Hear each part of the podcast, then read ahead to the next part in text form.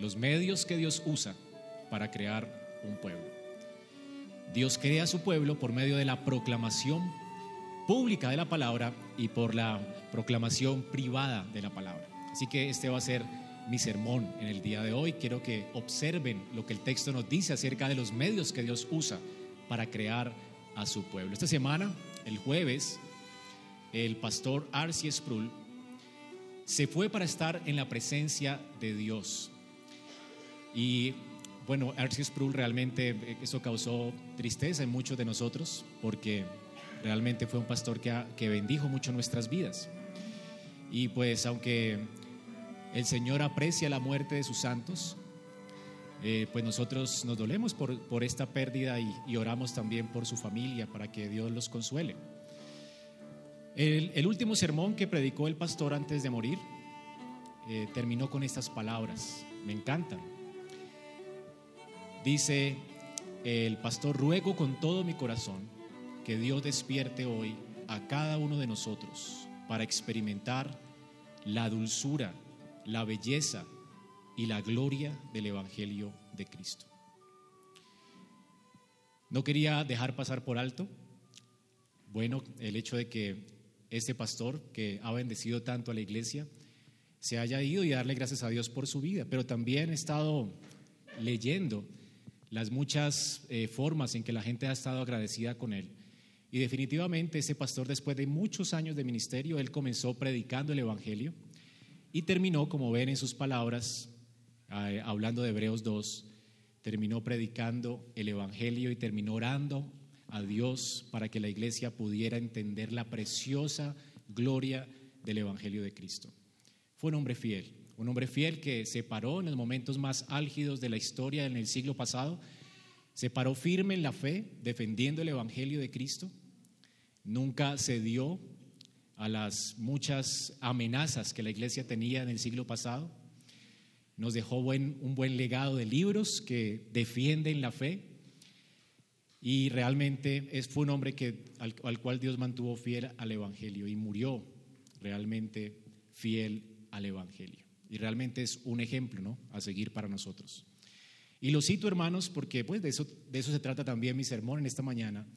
Y también acordándome esta semana de las palabras del apóstol Pablo en Hebreos, bueno, no sé si es el apóstol Pablo, pero Hebreos 13, 7 al 8 dice, acordaos de vuestros guías que os hablaron la palabra de Dios y consideren el resultado de su conducta e imiten su fe. El Señor nos llama a considerar a estos hombres y a imitar la fe de ellos. Yo quiero terminar así, hermanos. Y sé que ustedes quieren terminar así, siendo fieles a Cristo, muriendo fieles al Señor.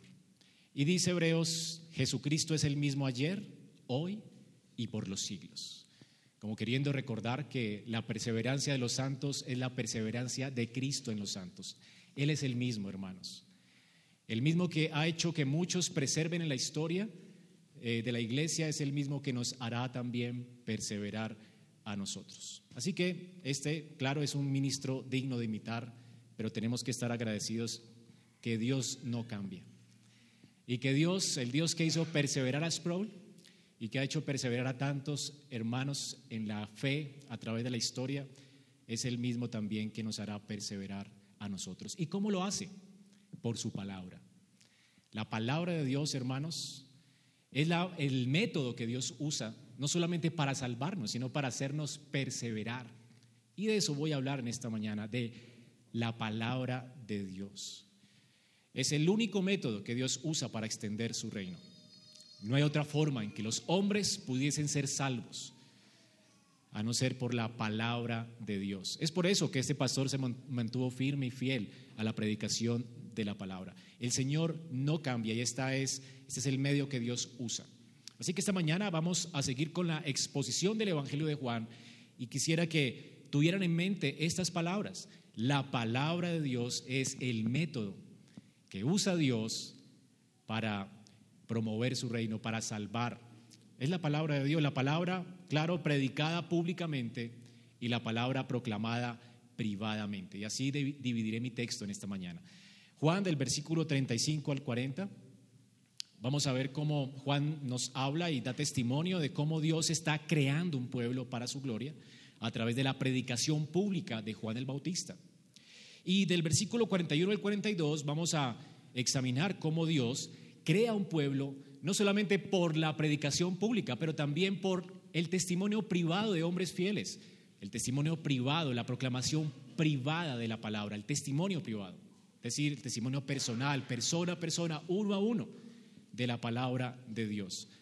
Y así vamos a dividir nuestro texto. Vamos a comenzar entonces con eh, la primera división de nuestro texto, del, del 35 al 40. Dios crea a su pueblo por medio de la predicación pública de su palabra. Dice aquí la palabra del Señor, al siguiente día otra vez estaba Juan, al siguiente día. Recordemos que hasta aquí hemos estado hablando de lo que ocurrió una semana completa, como Juan, después de haber hablado de Cristo en el prólogo, luego nos llama la atención acerca de la primera semana de gloria, la primera semana que seguramente cambió su vida. De hecho, Juan aquí recuerda hasta la hora en la que él se encontró con el Señor. Reconocemos que es Juan quien es el discípulo a quien no se nombra en el texto, porque Juan dice aquí, Andrés era hermano de Simón, perdón, el versículo 39, y les dijo, vengan y vean, fueron y vieron dónde moraba y se quedaron con él aquel día porque era como la hora décima. Pues para que alguien diga la hora exacta es porque él es testigo de estas cosas. Y Juan una y otra vez en su evangelio no se nombra a sí mismo, él no quiere llamar la atención de la gente hacia él mismo, sino hacia Cristo. Recuerden que este es un evangelio que proclama la gloria de Cristo para que la gente crea y para que creyendo en Él la gente tenga vida eterna. Así que esto que nos está contando Juan no se trata de su conversión, se trata de lo que Él vio, la gloria que Él vio, cómo Él testifica que junto con Andrés se cercioraron de las palabras de su líder espiritual, que era Juan el Bautista. Definitivamente Cristo es el Mesías, el Hijo de Dios. Aquí está el testimonio de Juan y Andrés. Así que Juan nos presenta primero el testimonio de Juan el Bautista y luego nos presenta su testimonio y el testimonio de Andrés. Ambos testifican que Jesucristo es el Mesías. Ellos entienden que la proclamación de Juan el Bautista es verdad. ¿Ok? Así que Juan está testificando y este es su segundo testimonio, el de él y el de Andrés. Vamos a ver también que esta semana no solamente transformó la vida de Juan, también transformó la vida de Andrés. Fueron los dos primeros discípulos de Cristo. Y esto está impresionando al punto de que él narra estos siete días como si fuera ayer. No sé si usted se acuerda del día de su conversión o del día en que el Señor por fin le mostró cuán pecador es usted y cuán necesitado de gracia estaba. Cuando alguien le habló del Evangelio y cómo usted se convirtió a Cristo. Bueno, para mí ha sido la semana más inolvidable cuando yo cuento mi testimonio yo recuerdo hasta la hora cuando el Señor me llamó. Algunos Dios los ha llamado progresivamente, tal vez no recuerden la hora, pero se han dado cuenta de cómo Dios les ha hecho progresar en su vida, seguramente. Pero hay momentos inolvidables en nuestra vida donde hemos tenido un encuentro con Dios, personal. Seguramente naciste en un hogar creyente de cristianos, pero hubo un momento, un momento que definitivamente tu espíritu se doblegó un momento en que viste realmente la gloria de Cristo y que personalmente te encontraste con Él y esto es algo inolvidable. Es una semana inolvidable para Juan, definitivamente. Esta semana cambió la vida de Juan al punto que si usted pudiera comparar esta semana con la creación, es realmente bastante parecido. Juan está narrándonos siete días exactos y creo que Juan quiere llamar nuestra atención, no quiere que desviemos nuestra atención de la creación. Recuerden que en el prólogo él comenzó diciendo, en el principio, él quiere llevarnos a Génesis 1. Y luego nos dice el primer día y el siguiente día y el siguiente día y nos narra siete días y para de contar y luego sigue con la purificación del templo. Y no nos dice cuándo ocurrió, ni sigue narrando días consecutivos. Solo nos narra una semana. Y en esta semana no hay tentación, Cristo no es tentado, en esta semana Jesús no es bautizado, en esta semana no hay tentación para Jesús, en esta semana Jesús brilla con su gloria. Y lo que hace Juan es indicar quién es Cristo. Y lo que hacen ellos es reconocer quién es Cristo. Es una semana donde hay, está el inicio de una nueva creación en Cristo. Así que si vemos eh, Juan en el versículo, en el, primer día que se narra en el versículo 19, vemos cómo Juan da testimonio de que viene el rey frente a los, a los hombres que estaban oscurecidos del Sanedrín que venían a pedir cuentas a él. Y entonces la luz resplandece en medio de las tinieblas, como en el primer día de la creación. Recordemos que en el segundo día de la creación el Señor separa las aguas de las aguas. Y Juan habla del contraste que hay entre su bautismo y el bautismo de Cristo. El bautismo de Cristo revela a Cristo glorioso, como aquel que perdona pecados y que bautiza con el Espíritu Santo.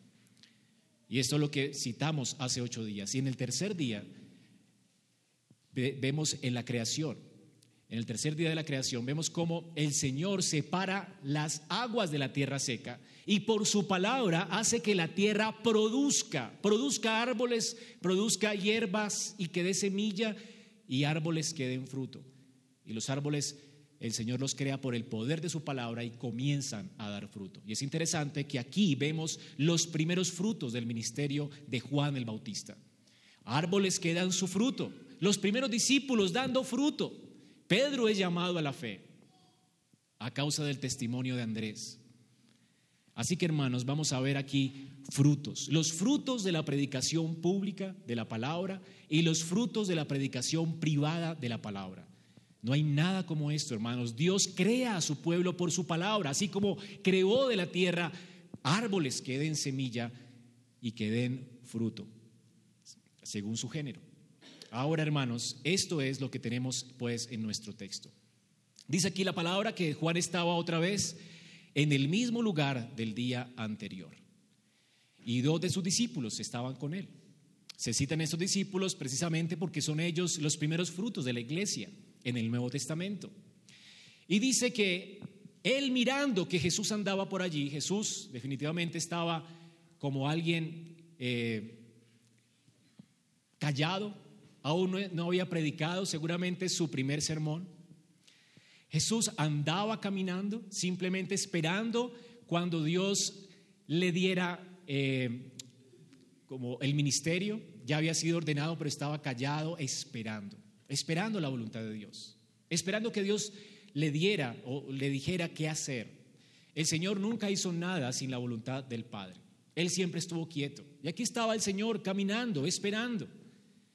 Y Juan le ve y dice de nuevo, he aquí el Cordero de Dios. ¿Qué es lo que dice un día antes? He aquí el Cordero de Dios que quita el pecado del mundo. ¿Y qué es lo que dice el día antes del día antes? He aquí yo no soy ni Juan el Bautista, yo no soy este, yo no soy este. Él es, Él es.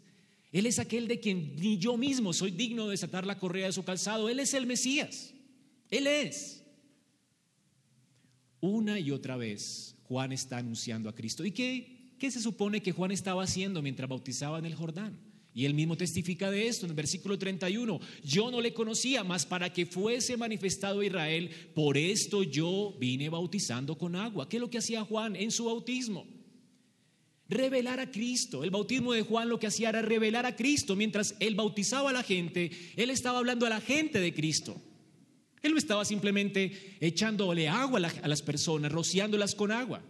Él estaba también hablando a la gente acerca de lo que implicaba esa agua y cómo ellos debían preparar sus corazones para recibir al Mesías, que podía limpiarlos no con agua, pero con su espíritu y cambiar y transformar sus vidas. El bautismo de Juan estaba revelando a Cristo. Todo lo que Juan estaba haciendo era anunciar fielmente a Cristo. Un día, otro día, otro día. Y aquí nos narran dos, tres días consecutivos y él no cambia su mensaje. Y lo vemos semanas después diciendo, Él es el Cordero de, Dios que quita el pecado del mundo. Mírenlo a Él. Cuando la gente estaba discutiendo acerca de los bautismos, ¿verdad? Mire, mire Juan cómo los discípulos suyos siguen a Jesús. ¿Qué hacemos? Estamos perdiendo gente en la iglesia. Y él dice, luego de mucho tiempo a mí no me importa, para eso he venido, soy una simple voz, no soy el dueño de la iglesia, la gente tiene que correr tras Cristo, no tras de un hombre. Juan entiende su papel en el ministerio. Es así como Juan entonces, una y otra vez, predicó exactamente lo mismo. Él estaba guiando a los hombres a Dios. Juan nunca innovó en su predicación. Lo que caía o lo que destilaba de su boca era solo maná. ¿Saben a quién apuntaba el maná? ¿Qué dijo el Señor? Yo soy el pan que descendió del cielo. Ese pan fastidioso que tomó Israel, que comió Israel, que para ellos les parecía fastidioso, era un pan que señalaba el pan de vida, Cristo. Y es a Cristo. Es a Cristo de quien hablan los profetas. Es de Cristo de quien habla Juan. ¿Te cansa Cristo? ¿Te cansa que una y otra vez se te recuerde Cristo? ¿Te cansa que vayas a la escritura y solo te hable de Cristo? Pues Él es el pan que descendió del cielo y nunca será fastidioso para aquel que ha nacido de nuevo. Es precioso. Por eso es que hay hombres que mueren anunciando a Cristo, porque para ellos ha sido precioso.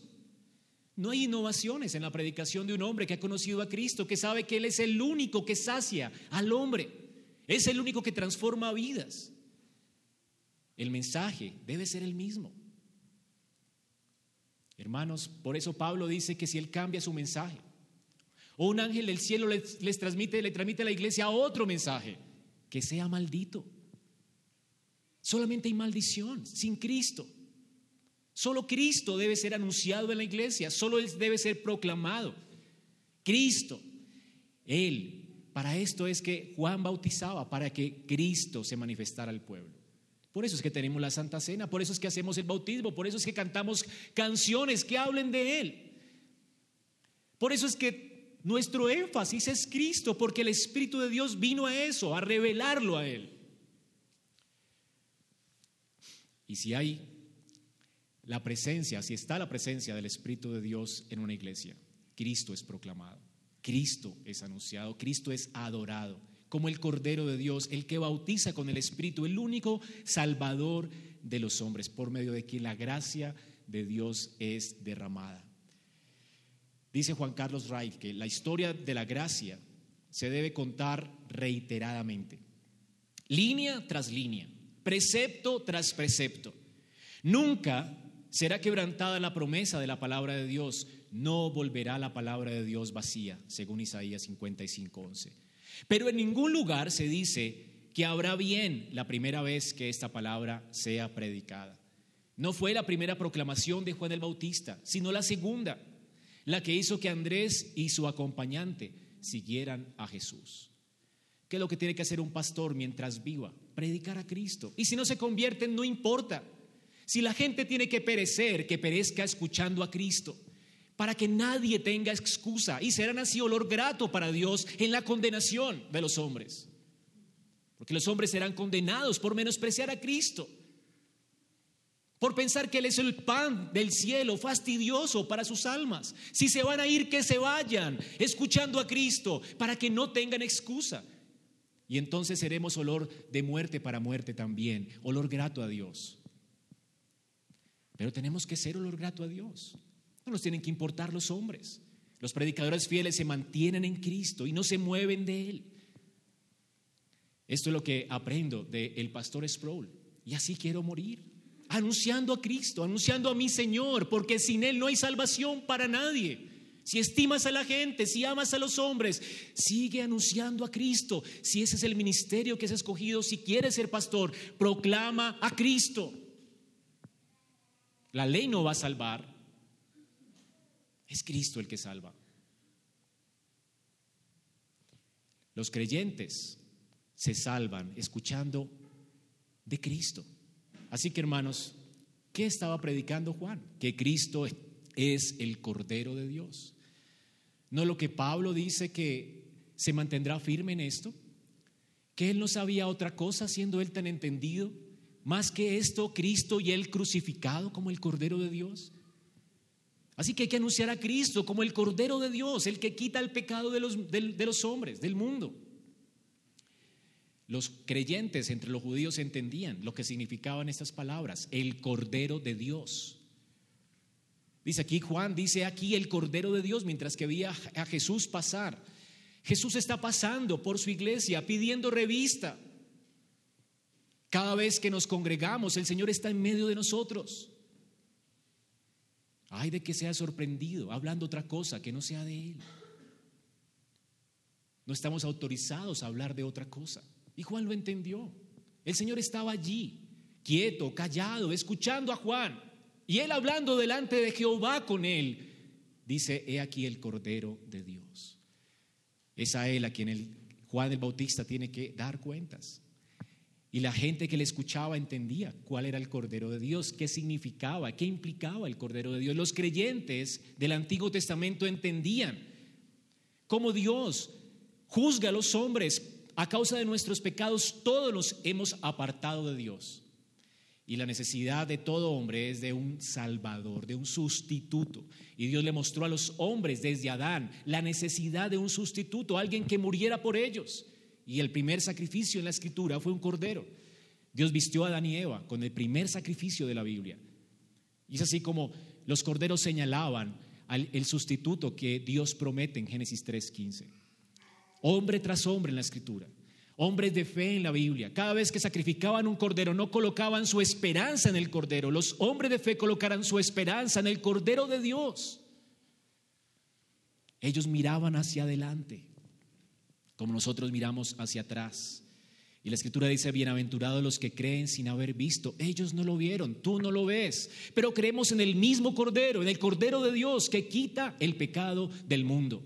Él es el único sustituto que Dios quiso poner por los pecadores, llevarlo a la cruz, para que todos los que quieran arrepentirse y creer en Él tengan vida eterna.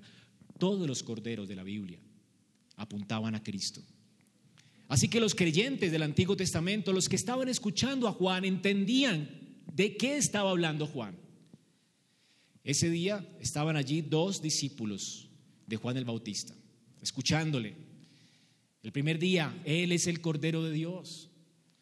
Estaban interpretando sus palabras, estaban meditando en sus palabras y al otro día la, misma predicación, escuchando quién es el Cordero de Dios. Ellos pudieron comprender de que, como Juan estaba hablando de aquel Cordero de Isaías 53, el Mesías, que sería herido por los pecados de su pueblo. El Señor nunca pecó y él iba a ir a la cruz, no por sus propios pecados. Él nació de una virgen, sin el pecado de Adán. Él es el segundo Adán que nunca pecó, que se mantuvo fiel al pacto, que merece todas las bendiciones del pacto, sin embargo cargó todas las maldiciones del pacto por su pueblo, para que su pueblo heredara todas las bendiciones del pacto. Él llevó el pecado de su pueblo en una cruz. Por eso es que sin Cristo no hay salvación para el hombre. Dios a todos nos ve o en Adán o en Cristo. En Adán todos los hombres están ya condenados, ya han sido condenados. Pero los hombres pueden hallar esperanza en Cristo. Él es el sustituto de todo hombre. Él es el vicario, el representante de todo hombre que quiere realmente ser libre de la culpa y libre del pecado. Cristo obedeció por nosotros y Cristo murió por nosotros. Su obediencia nos es imputada a nosotros y nuestra desobediencia le es imputada a Él. Legalmente Dios nos ve en Cristo como santos y sin mancha delante de Él. ¿No es esto glorioso? Así que de esto estaba meditando Juan y Andrés. Y en el segundo día sus ojos fueron abiertos. Después de la meditación comprendieron la necesidad que tenían de un Salvador como su bautismo señalaba su necesidad de ser limpios del pecado. Ellos eran pecadores, eran perversos. Necesitaban gracia como cualquiera de nosotros. Y entendieron que el, único lugar donde podían hallarla era en Cristo. Así que le siguieron. Es lo que nos dice nuestro texto. Fueron tras el Mesías. Fueron llamados por la predicación pública de la palabra para seguir al único que podía quitar la culpa y expiar el pecado de sus corazones y le siguieron. Le siguieron por la fe. Ellos iban a seguir a Cristo. Así que estos dos primeros hombres, que eran judíos, con estos dos hombres comienza la iglesia. La iglesia brota de estos dos primeros hombres. Juan, un proclamador, dos hombres arrepentidos por su proclamación, comienzan esa iglesia de la cual la escritura dice que las puertas del infierno no prevalecerán contra ella. ¿No es increíble? La institución más gloriosa de la tierra inicia con dos simples, insignificantes pescadores, hombres simples. Esto me recuerda lo que dice Pablo en 1 Corintios 1:26. Consideren, hermanos, vuestro llamamiento. No hubo muchos sabios conforme a la carne entre ustedes, ni muchos poderosos, ni muchos nobles, sino que Dios ha escogido a lo necio del mundo para avergonzar a los sabios. Y Dios ha escogido a lo débil del mundo para avergonzar a lo que es fuerte. Y a lo vil y despreciado del mundo escogió Dios. ¿Por qué es que no se arrepintieron los escribas y fariseos? ¿Acaso el reino no avanzaría mejor con los hombres más talentosos y sabios de su tiempo? No, Dios escoge dos simples, ignorantes pecadores, personas que eran un cero a la izquierda en su sociedad, gente vil, menospreciada por los hombres. Eso era un pescador escoge a dos pescadores para iniciar su obra. Dios se glorifica en lo que es débil. En esto Dios es glorioso. Así que no menosprecies a un hombre porque es vil. Porque en lo vil se glorifica Dios. ¿Eres vil? Hermanos, Dios, para avergonzar a lo fuerte, escoge lo débil. Los escribas y fariseos salieron el primer día salieron endurecidos de corazón a causa de la predicación de Juan el Bautista. Sin embargo, dos viles pescadores van a ser usados por Dios para dar fruto a la iglesia. Dios hace cosas grandes con hombres necios, débiles, insignificantes. Así inició la iglesia en el Antiguo Testamento. ¿A quién escogió Dios en el Antiguo Testamento para iniciar su iglesia? Abraham. ¿Quién era Abraham? un idólatra, hacedor de ídolos, que vivía en medio de un pueblo idólatra, alguien insignificante en la historia. No tuvo tierra, aunque tenía posesiones y vivió en tienda de campaña, nunca tuvo una posesión más que una tumba que compró con su dinero. Pero no escribió un libro, sin embargo dejó un gran legado. Y la Biblia dice que todos somos, si somos de la fe como Él, llamados hijos de Abraham. Abraham, el padre de la fe. Todo inició en un pueblo lleno de idolatría, gente vil que adoraba las estrellas. De allí nos sacó el Señor, hermanos. Gente vil, ignorante. ¿Qué más ignorante que un hombre que adore cosas de madera? ¿Qué más ignorante que un hombre que se postra entre las estrellas del cielo? ¿Qué más ignorante que un hombre que consulte el tarot y piense que colocarse cierto tipo de ropa le va a hacer mejor o, le va a hacer eh, más suertudo en la vida. Esto es ignorancia. Esa es la ignorancia de nuestros pueblos. Y esto era Abraham, alguien ignorante. Completamente apartado de Dios, ignorante de Dios, y Dios lo escoge. Y así comienza la iglesia del Antiguo Testamento, con un hombre, vil, muerto en sus delitos y pecados. Esta es la gracia de Dios. Ahora, la pregunta es, ¿qué sucede cuando estas personas ahora siguen al llamado? Se les hace un llamado y estos hombres viles siguen detrás de Cristo. ¿Qué pasa? ¿Qué hace Jesús? ¿Menosprecia a estos hombres? Hermanos, esto es increíble. Y, la figura me hace recordar, ¿se acuerdan de la parábola del hijo pródigo? Mientras que el hijo estaba regresando a casa, ¿qué hace el papá? ¿No lo ignora? no se mete a su recámara, no está enojado con él, aunque debería, ¿verdad? Aunque debería de... ¿Qué haces tú cuando alguien te menosprecia a ti? ¿No lo ignoramos?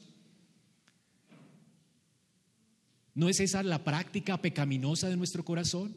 ¿Le quitamos la cara a las personas? Simplemente porque nos hicieron algo, les dejamos de hablar, los aislamos, los menospreciamos, nos apartamos de ellos. Esto es lo que Dios tendría que hacer contigo. Sin embargo, si tú vienes a Él, ¿qué hace Él? Y por eso Él los invita a perdonar a los demás. ¿Qué hace Cristo? Él hace lo que hace el Padre. Mientras ve a su hijo correr a pedir perdón, el Padre se voltea y va donde su hijo y le abraza. ¿Y qué nos dice el texto? Léelo, hermano. Y volviéndose Jesús. Jesús no sigue de largo. Él sabe que le están siguiendo, que dos hombres están detrás de él. Y él se vuelve a ellos Él se vuelve a ellos. Cuando tú te vuelves a Dios, Dios se vuelve a ti. Dios nunca menosprecia al que viene a Él humillado. Jamás. Todo el que viene a Él será recibido por Él. Jesús, como el padre de familia de su parábola, recibe a estos dos hombres con los brazos abiertos. Claro, les hace preguntas. Él quiere saber por qué le siguen. Como cuando le hacemos preguntas a la gente que viene a la iglesia y quiere participar de la iglesia y quiere ser miembro del cuerpo de Cristo. Y les hacemos preguntas, queremos saber cuáles son sus intenciones, sus motivaciones. El Señor recibe pecadores, pero quiere saber las motivaciones verdaderas, así que hace la pregunta del millón. ¿Qué buscan? Las primeras palabras de Jesús en, este testimonio, en este evangelio, son ¿qué buscan? ¿No es increíble? Este evangelio fue escrito para alentarnos a la fe, para motivarnos a confiar en Cristo. Pero la gran pregunta que tenemos que hacernos es, ¿qué es lo que esperamos de Cristo? ¿Qué estamos buscando de Él? Esa es la pregunta que te hago en esta mañana. ¿Qué te está motivando seguir a Cristo? ¿Por qué es que vienes a la iglesia cada ocho días? ¿Qué es lo que te motiva a estar aquí en esta mañana? No, es que yo quiero que mis hijos cambien. ¿Eso es lo que quieres? Si tus hijos cambian, se te arregla la vida, ¿verdad? ¿Es lo que quieres? No, es que estoy sin un centavo, sufro mucho porque no tengo plata, quiero que Dios me bendiga. ¿Eso quieres? ¿Plata? ¿Crees que de eso se trata la vida? ¿Crees que para eso fuiste creado? ¿Qué quieres? ¿Qué buscas? Quiero que me vaya mejor en la vida. ¿Verdad quieres eso? ¿Acaso no entiendes que has ofendido a un Dios y aunque te vaya muy bien en esta vida, vas a ir a una condenación eterna en el infierno? ¿Acaso no te has dado cuenta de la necesidad imperante que tiene tu alma de un Salvador? ¿Qué quieres? ¿Qué es lo que buscas? Es que yo me quiero portar mejor. Sí, ¿para qué? ¿Acaso no sabes que no podrás sobornar a Dios con tus obras? A menos que mueras a ti mismo, jamás Dios te aceptaría. A menos que no confíes en la obra de Cristo, jamás Dios te aceptaría. Es que quiero ser una mejor persona. ¿Verdad quieres eso? ¿Acaso la escritura no dice que el que no muera a sí mismo y no tome su cruz y le siga, no es digno de él? ¿Has entendido lo que significa seguir a Cristo? ¿Qué buscas? ¿Qué buscas, Andrés? ¿Qué buscas, Juan? Es lo que el Señor le está diciendo a estos dos hombres. ¿Qué buscan? Pero es increíble la pregunta, porque quiere descubrir las motivaciones de nuestro corazón. Y la pregunta es para ti también hoy, ¿qué buscas? Juan creo que escribió esto para hacer la misma pregunta a los creyentes de su tiempo que estaban desertando de la fe. Muchos estaban llenando de amargura por las persecuciones. Y Juan escribe este evangelio y les pregunta aquí también, ¿qué buscan? ¿Buscan que el César sea cambiado? ¿Verdad? ¿Verdad quieres un mejor presidente? ¿Eso es lo que quieres? ¿Verdad quieres paz para Colombia? Si no te das cuenta contra el Dios, contra quien has pecado y a quien has ofendido y lo que merece tu alma, tú no has entendido nada. Lo que tú necesitas es ser libre de culpa porque estás bajo condenación. ¿Entiendes eso? ¿Qué buscan? ¿Están seguros que me buscan con las motivaciones correctas? El Señor les, les, está abrazando. Él quiere abrazarte. Pero la pregunta es, ¿por qué lo buscas? Porque Él quiere ser para ti un salvador. Él no quiere ser un mero amigo. Él quiere ser tu rey. Él quiere ordenar tus pasos, quiere ordenar sobre tu vida, quiere mandar sobre tu vida. ¿Te gusta eso? ¿De verdad lo quieres? ¿Lo quieres como tu Señor? Él es tu Dios, Él quiere morir por tus pecados, Él quiere quitar tu culpa. ¿De verdad lo quieres? ¿Estás consciente de tu maldad? ¿Quieres venir a Él arrepentido? ¿Estás consciente de cuán perverso es tu corazón? ¿De verdad quieres su sangre? ¿Por qué lo busca? Examínese, hermano. El corazón de los hombres siempre está lleno de expectativas. La pregunta es, ¿cuál es tu expectativa? ¿Cuál?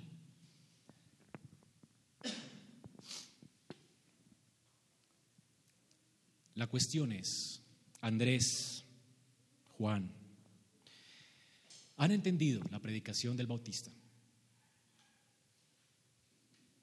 ¿Han entendido que soy el Cordero de Dios que quita el pecado del mundo? Cuando alguien se acerca así al Señor, por eso es que preguntamos en la iglesia, ¿está dispuesto? Es lo que le preguntaremos hoy a, la, a la hermana que quiere ser miembro de la iglesia. ¿Estás consciente de cuán perverso es tu corazón? ¿De la necesidad que tienes de gracia y has confiado en Cristo como tu Salvador? Esa es la pregunta que está implícita aquí. ¿Has confiado en Él únicamente para tu salvación? ¿Entiendes lo que es la gracia? Y entiende lo que es seguirlo a Él, lo que es estar dispuesto a humillarte a ti mismo, a reconocer cuán perverso, cuán en tinieblas está tu corazón, cuán engañoso es tu corazón. ¿Estás dispuesto a creerle a Él, a seguirle a Él y a obedecerle a Él? Perdonando a otros, recibiendo a otros, amando a otros, dando tu vida por otros como Él la dio por ti. ¿Estás consciente del precio de seguir a Cristo? ¿Quieres realmente estar con Él? Porque para esto Él nos llama. Él nos llama, no llama a la gente a una fe intelectual. Él llama a la gente a descansar en Él, en su persona, a tener comunión con Él. Y gracias a Dios por la respuesta de estos hombres. Esta es la respuesta de un verdadero discípulo de Cristo. Andrés y Juan, ¿qué están buscando? Señor, primero le dicen, maestro. Con esa palabra, maestro, ellos le están reconociendo a ellos, a Él, perdón, como su maestro. Están diciendo, Señor, Juan el Bautista era nuestro maestro. Él nos ha hablado de ti, ahora lo que está implícito acá es, ahora te queremos a ti. Te queremos seguir. Esta es la respuesta de un discípulo verdadero. Maestro. Y Juan interpreta las palabras de ellos. Dice, ellos dijeron rabí, que significa o traducido es maestro. Juan está escribiendo para los gentiles, para muchos gentiles, su libro y tiene que interpretar las palabras en arameo. Esto es lo que significa rabí en arameo. Estos discípulos hablaban este idioma. Rabí, maestro, ahora eres nuestro maestro. No queremos seguir más a Juan, te queremos a ti. Juan nos habló de ti, ni Juan quiere que lo sigamos a él. Sabemos que eres el Mesías, queremos seguirte.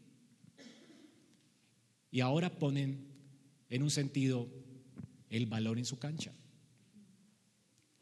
Dinos dónde te hospedas. Quiere que Dios determine su rumbo. Señor, ¿quieres que te sigamos mañana? ¿Quieres que te visitemos después? Dinos dónde estás para visitarte después, pero queremos estar contigo. Es el deseo de nuestro corazón. Pero le dicen, Señor, ¿dónde te hospedas? Le ponen a Él la inquietud. Eh, decide tú qué quieres que hagamos nosotros, porque te vamos a seguir, eres nuestro maestro. Ahora, ¿dónde te hospedas. Cuando alguien le dice es otra persona, seguramente está diciéndole, decide tú cuándo quieres que te visitemos, cuándo quieres recibirnos en, eh, eh, en, tu casa. ¿De verdad quieres que te sigamos? ¿Qué sucediera si alguien te dijera, ¿dónde, dónde vives? Y alguien desconocido te dijera, ¿dónde vives? ¿Tú le darías la dirección de tu casa? Tal vez no, ¿verdad? Tal vez no, apunta mi correo, yo te llamo. Se llama tu teléfono, yo te llamo, ¿verdad? Que tenemos ciertas sospechas. Queremos conocer más a la persona. Pero Jesús conoce a los hombres y sabe que todos son perversos.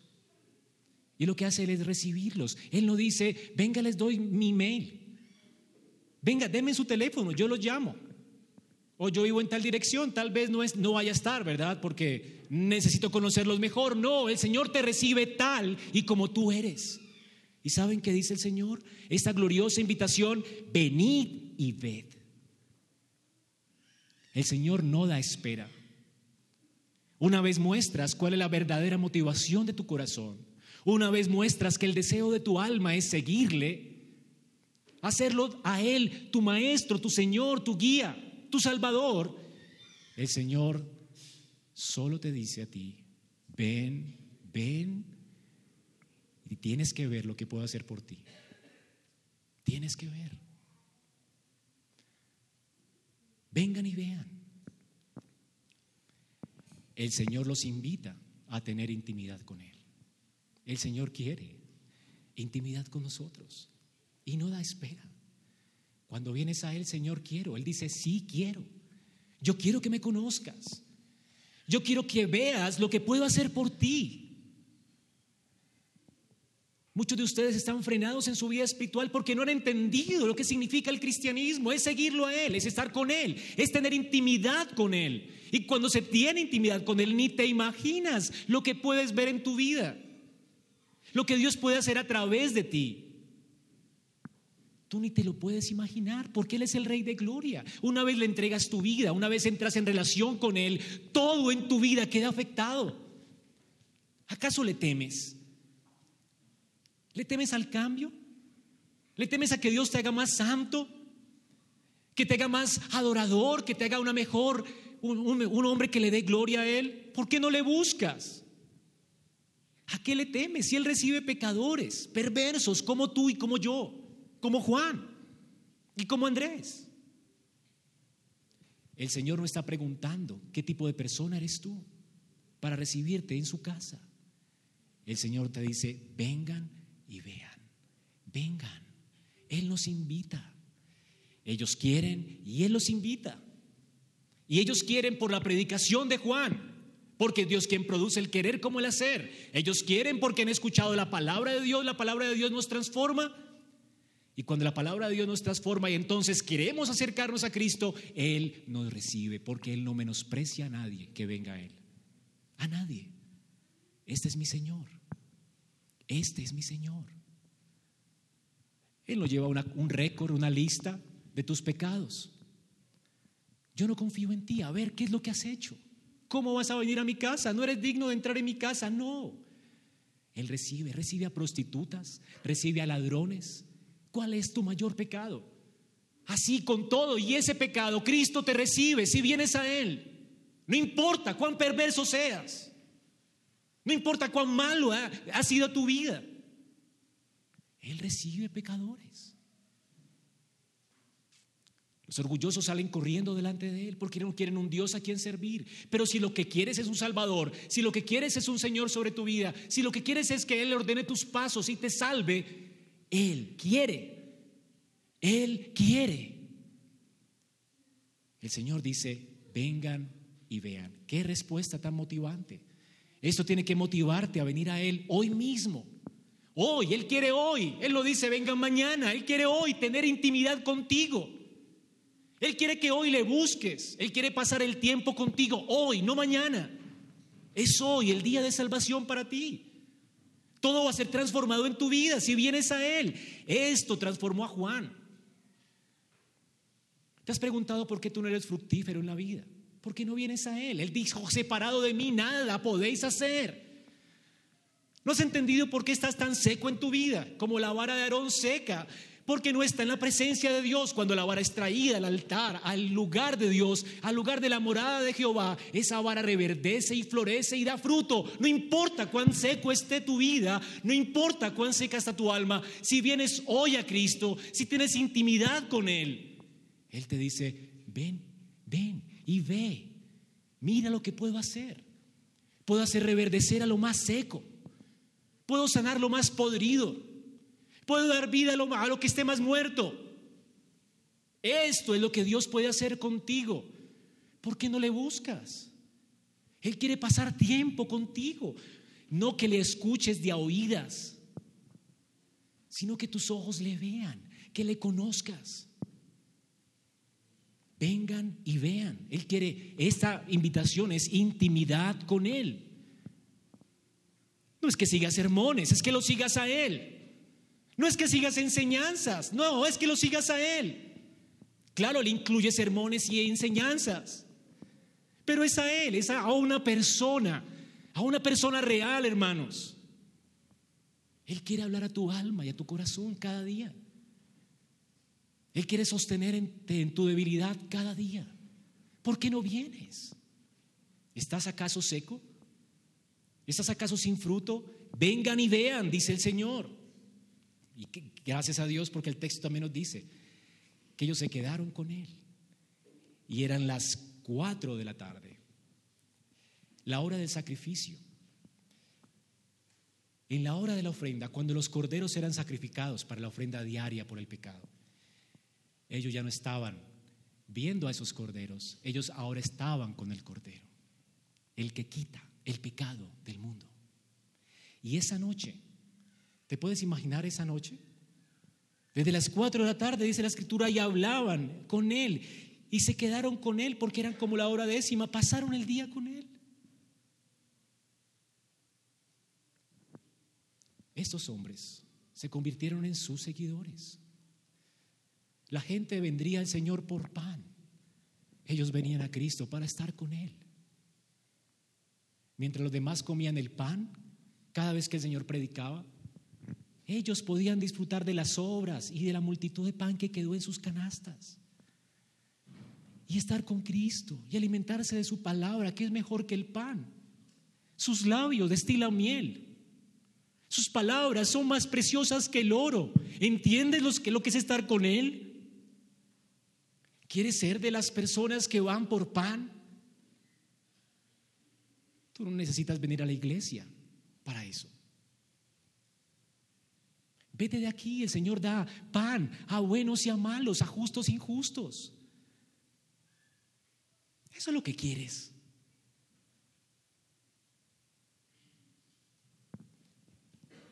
Él quiere salvar. dice el texto, que pasaron el día con él. Ahora, ¿qué escucharían? Uno lo puede imaginar por la respuesta del corazón de ellos. ¿Cuál es el testimonio de ellos después a Pedro? Este halló primero a su hermano Simón y le dijo, hemos hallado al Mesías. Y lo interpreta diciendo que traducido es Cristo o el ungido de Jehová. ¿Qué es lo que escucharon ellos esa noche? Escucharon hablar al rey prometido en Daniel y poder entender que definitivamente Él es el Cordero de Dios que sacrificaría su vida por sus pecados y que le salvaría de sus pecados. Escucharon lo que escucharon los hermanos que estaban yendo camino de Maús, tristes, cuando escucharon al Señor que les abría las escrituras y cuando el Señor les abrió el entendimiento y ellos entendieron que toda la Biblia, todo el Antiguo Testamento hablaba acerca de Él. Esto seguramente fue lo que oyeron esa noche. Y el resumen de esa noche es, hemos hallado al Mesías. Hemos hallado a nuestro Salvador. Es el mismo testimonio de la mujer samaritana. He encontrado al Mesías, al profeta ha quitado mi vergüenza y mi culpa. Este hermano, Andrés, está emocionado por haber encontrado al Mesías y con seguridad lo dice, no, sin, sin ninguna duda, hemos hallado al Mesías. ¿Te imaginas la charla que tuvieron con él? La explicación que seguramente Jesús les dio acerca de Daniel, porque es allí donde se usa la, la misma palabra Mesías. Daniel 9, 25 al 27. ¿Lo quieres leer? Búscalo en tu Biblia.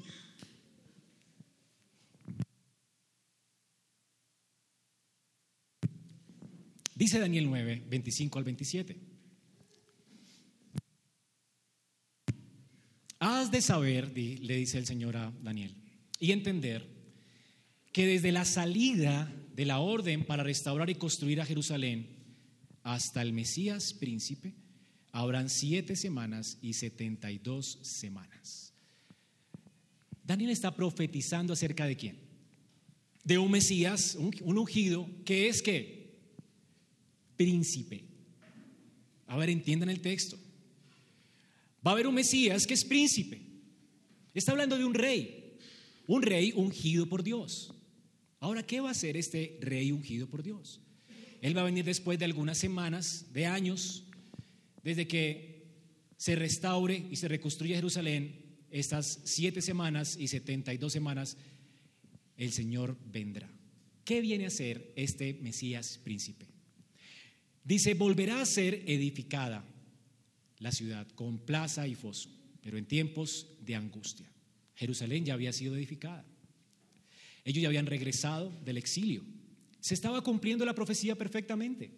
Las semanas de Daniel estaban terminando con la venida del Mesías. Y faltaba una semana que se cumple después, se cumplirá en la muerte y resurrección de Cristo y que culmina con la destrucción de Jerusalén en el año 70. Dice, después de las 72 semanas, el Mesías será muerto y no tendrá nada. ¿De qué está hablando Daniel? ¿Qué es lo que viene a ser el Mesías príncipe? ¿Ahora entienden lo que están entendiendo Andrés y Juan? Hemos encontrado al Mesías. ¿A cuál Mesías? Al único, al que se refiere Daniel. ¿De quién está hablando Daniel? De un Mesías príncipe. Ah, que viene a reinar. No, que viene a morir al Cordero de Dios que quita el pecado del mundo. ¿Entiendes ahora sí? ¿Qué están creyendo ellos? Dice, será muerto y no tendrá nada. Y el pueblo del príncipe que ha de venir destruirá la ciudad y el santuario. Aquí está hablando de Roma, cuando destruyan a, Jerusalén y venga el juicio de Dios sobre Israel. Y su fin vendrá con inundación. Aún hasta el fin habrá guerras. Las desolaciones están determinadas. Dios lo determinó, por eso Israel no se ha vuelto a levantar nunca. Ahora es un Estado sionista, ya no es Israel. Olvídate de eso. Aún vendrán guerras. El verdadero Israel es la iglesia, no un Jerusalén espiritual, es el Jerusalén espiritual, el Israel espiritual de Dios. El que está en Cristo. Y claro, hay judíos de sangre, hay judíos que vienen del linaje de los judíos, por los cuales Pablo dice que tiene gran dolor en su corazón por ellos, porque están desconectados del pueblo de Dios, han sido desgajados del olivo a causa de su incredulidad y de su aborrecimiento hacia el Mesías. Ellos ya no son pueblo. El pueblo de Dios, el verdadero pueblo de Dios, son los de la fe de Abraham. Es el único pueblo que ha existido y que existirá no nación política, y ya fue destruida. Y su santuario fue destruido. Y dice, y su fin vendrá. Y está determinado por Dios. Dios determinó su fin. Se acabó. La única esperanza para un judío hoy es Cristo. Que se arrepienta y vuelva sus ojos a Él. Porque es Cristo, este Mesías ungido, quien hizo pacto firme por esa semana. Dice, y él hará un pacto firme con muchos por esa semana, pero la mitad de la semana pondrá fin al sacrificio. El templo fue destruido y puso fin a la ofrenda de cereal. Y entonces fue aplastada Jerusalén y vino destrucción completa que estaba decretada por Dios. El Señor envió a Roma y destruyó la ofrenda y los sacrificios. Y si vuelven será solamente blasfemo. Porque ningún sacrificio puede espiar el pecado de los hombres. Y todos ellos, Dios los hizo cesar para que Israel coloque su confianza y su esperanza solamente en Cristo, no en esos sacrificios ni en ese templo. Y si se levanta un templo hoy, solo será para su condenación. Porque no hay salvación aparte del único templo a quien Dios ha levantado, ha destruido y al tercer día se ha levantado de los muertos para dar salvación a todos los hombres. No hay otro nombre debajo del cielo en quien podamos ser salvos.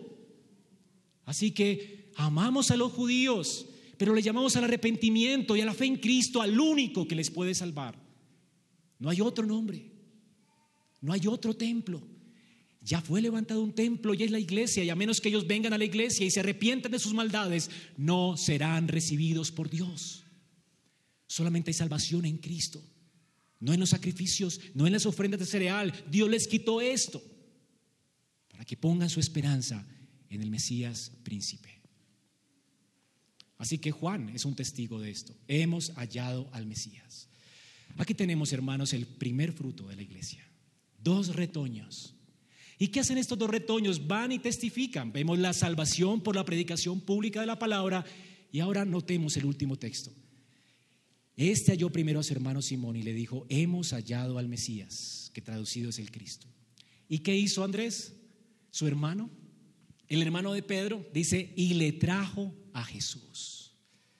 Y mirándole, Jesús dijo, tú eres Simón, hijo de Jonás, tú serás llamado Cefas. Y traduce, ¿qué quiere decir? Pedro. De Simón a Pedro. Hermanos, aquí tenemos a los discípulos dando fruto por la predicación pública de Juan el Bautista.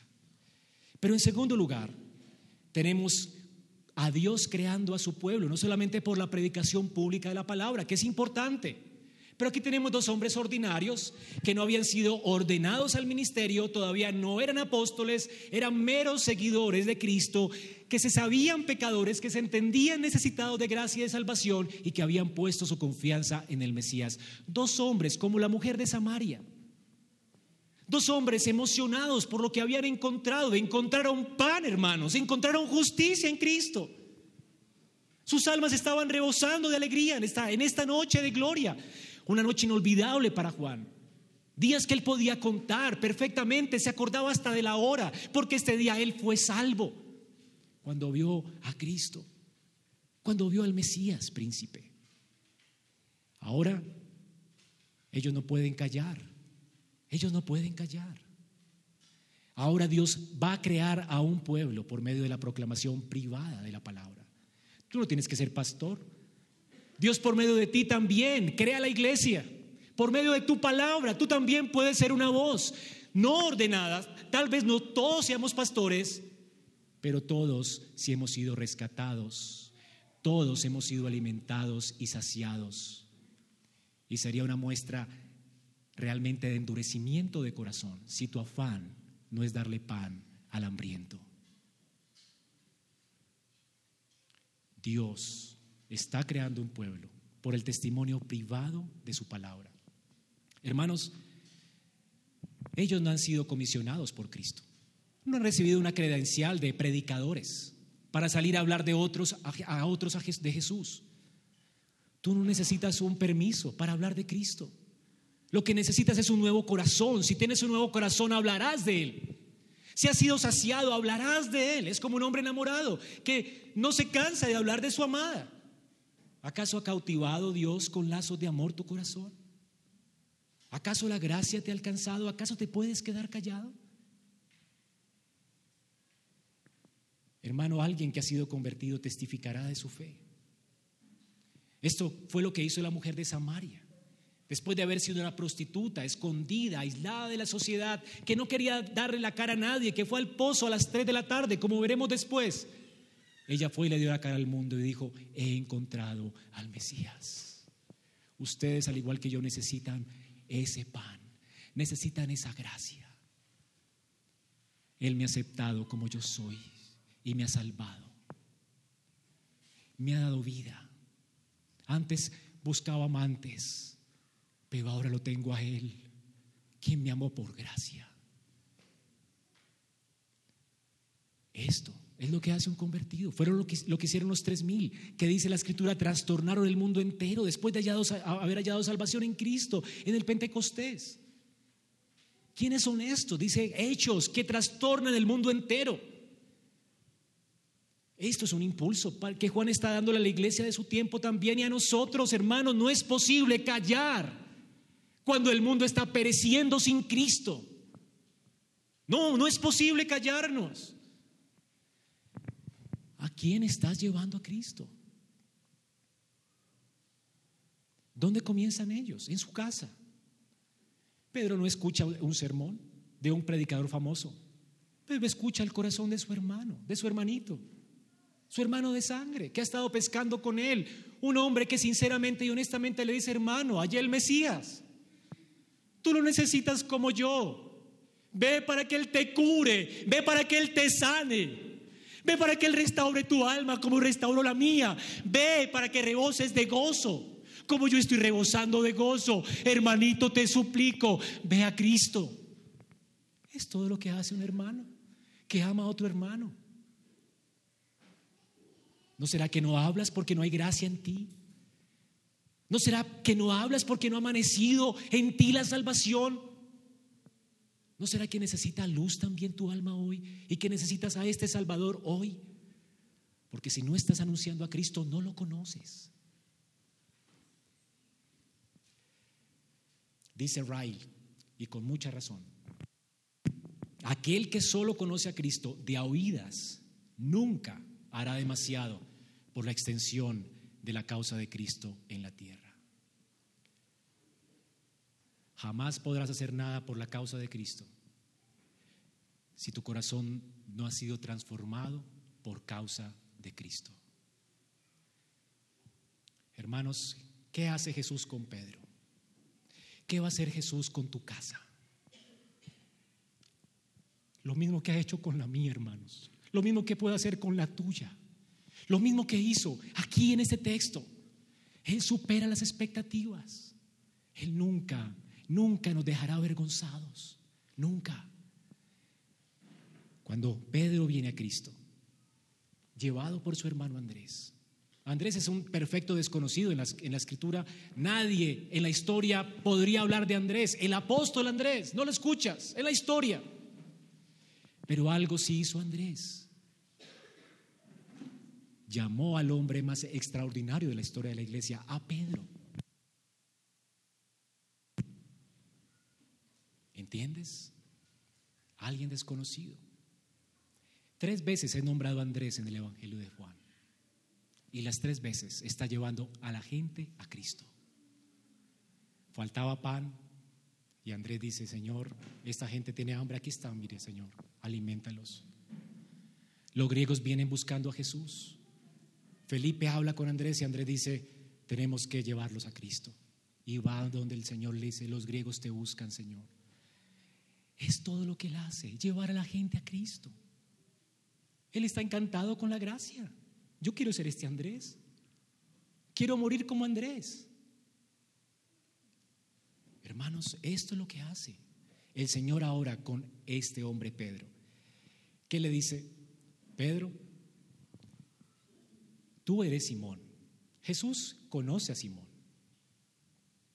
Simón viene donde Jesús, tal vez con expectativas, pero el Señor no tiene ninguna expectativa con él. Yo sé quién eres, Simón. Eres una paja arrastrada por el viento.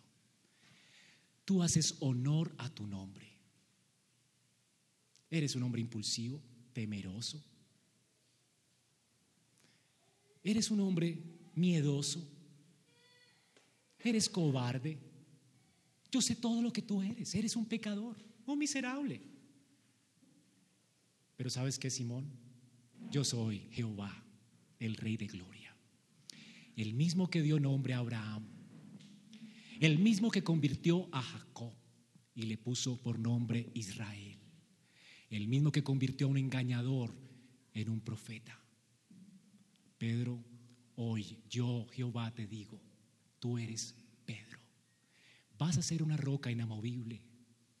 No, no vas a negar mi nombre, vas a ser valiente, darás tu vida por mí serás coronado de gloria, serás el fundamento, uno de los, de, las, de los pilares de la iglesia.